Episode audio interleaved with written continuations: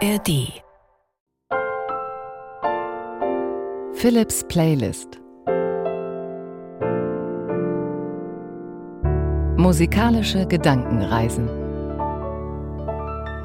Heute mit einer ganz besonderen Folge, denn eigentlich normalerweise machen wir ja musikalische Gedankenreisen hier in der ARD Audiothek zu einer Stimmung, zu einem Thema.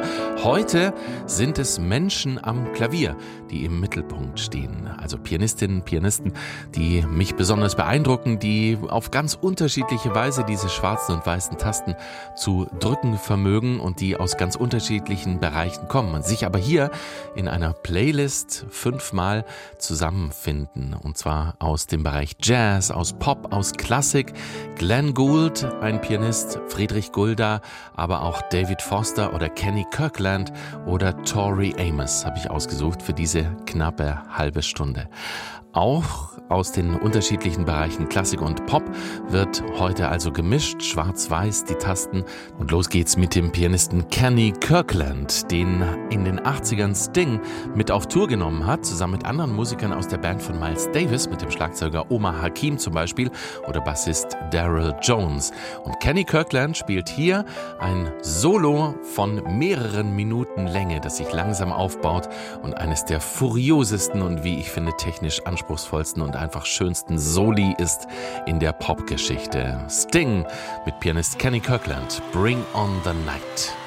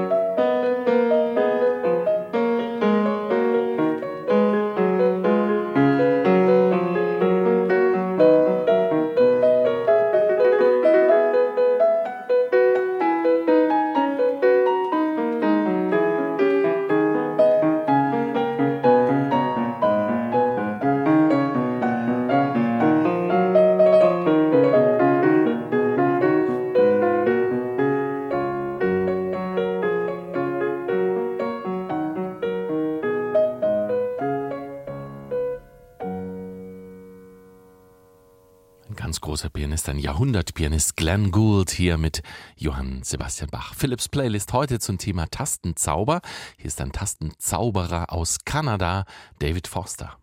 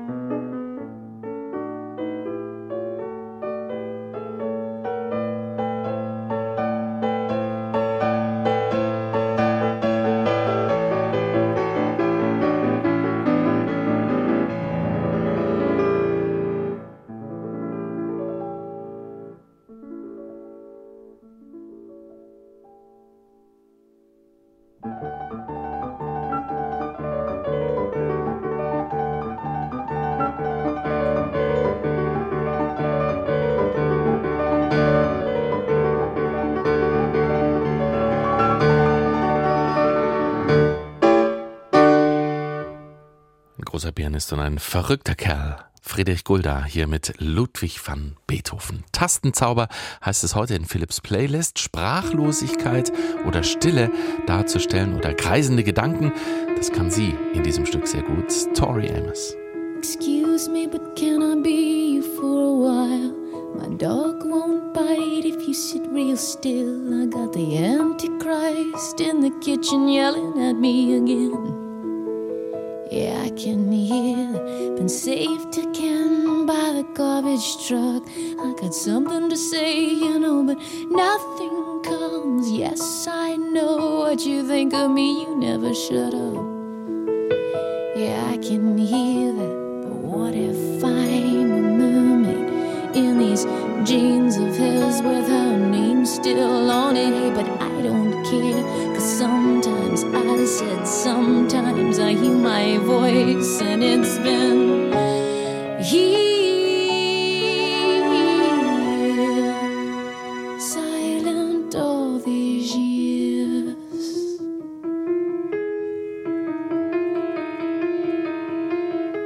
So you found a girl who thinks really deep thoughts. What's so amazing about really deep thoughts? Boy, you best pray that I bleed real soon. How's that thought for you? My screen got lost in a paper cup. Think there's a heaven where some screams have gone. I got 25 bucks and a cracker. Do you think it's enough to get us there? Cause what if I'm in these jeans of his with her name still on it? Hey, but I don't care. Cause sometimes I said, sometimes I hear my voice, and it's been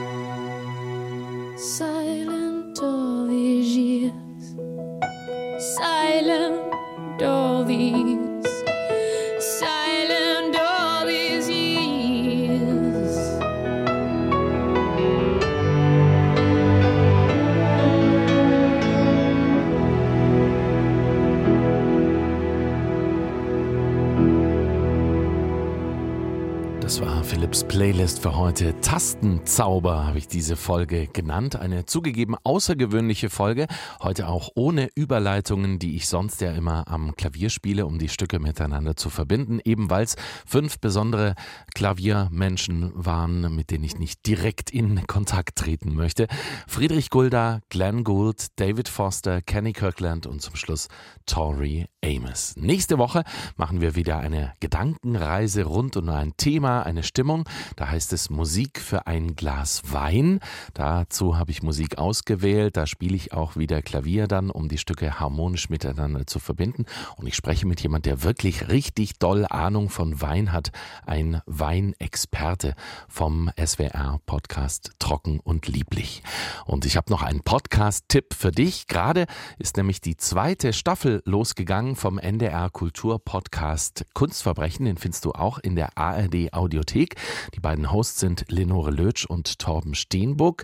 Ihr beiden, was heißt genau Kunstverbrechen? Also True Crime, wahre Kriminalfälle, das läuft ja rauf und runter in vielen Podcasts und bei uns sind es auch spannende True Crime Fälle, aber eben ohne Mord, Totschlag, Blutvergießen, dafür mit viel Kunst. Die Hörerinnen und Hörer erfahren etwas über den Kunstmarkt, die Hintergründe und das eben aus allen Bereichen, also Museumsdiebstahl, Kunstfälschung, Kunstberater, es geht auch in die Archäologie zum Beispiel. Genau, und die Aufteilung ist dann so ein bisschen so, dass ich als Reporter vor allem draußen unterwegs bin, an den Tatorten recherchieren kann, ExpertInnen treff und Lenore ist bei uns die Aktenexpertin, die bei der Recherche immer die Fäden quasi zusammenführt und in der Hand hält. Was ist jetzt das Besondere bei der zweiten Staffel? Was erwartet uns da? Ja, das Besondere ist wirklich, dass wir auch international unterwegs waren. Ich konnte als Reporter nach Paris fliegen für direkt zwei Fälle, die wir da behandeln. Wir starten ja die neue Staffel mit dem äh, mysteriösen Diebstahl der Mona Lisa 1911. Und da war es wirklich super interessant, mal abzugleichen, die Sicherheitsvorkehrungen im Louvre damals, was wir so gelesen haben, versus heute. Kleiner Spoiler, die haben sehr viel aus dem Diebstahl damals gelernt. Und Torben überrascht mich dann immer mit dem, was er so vor Ort recherchiert hat. Ich höre die O-Töne dann auch zum ersten Mal. Bei der Mona Lisa hat er mir die Akten zum Fall aus dem französischen Nationalarchiv mitgebracht. Achtung, kleiner Spoiler, der Dieb war Vincenzo Perugia. Und Kopien dieser Akten mit dessen Fingerabdrücken zu sehen, das war schon etwas ganz Besonderes. Und für mich bei der Recherche war auch ein Highlight, ähm, dass es zum Beispiel eine große Inventur gab, 1911. Da hat man im Sommer geguckt, was fehlt denn eigentlich noch so. Und äh, schätz mal, wie viele Kunstwerke waren noch so weg? Äh, noch, noch zehn? 323. Oha. Genau. Pablo Picasso wurde verdächtigt und auch verhaftet. Also das sind echt so spannende Sachen, die aus dem historischen Fall, die ich total faszinierend finde. Lenore Lötsch und Torben Steenburg. Die zweite Staffel des NDR Kultur Podcasts Kunstverbrechen jetzt in der ARD Audiothek. Das war Philips Playlist.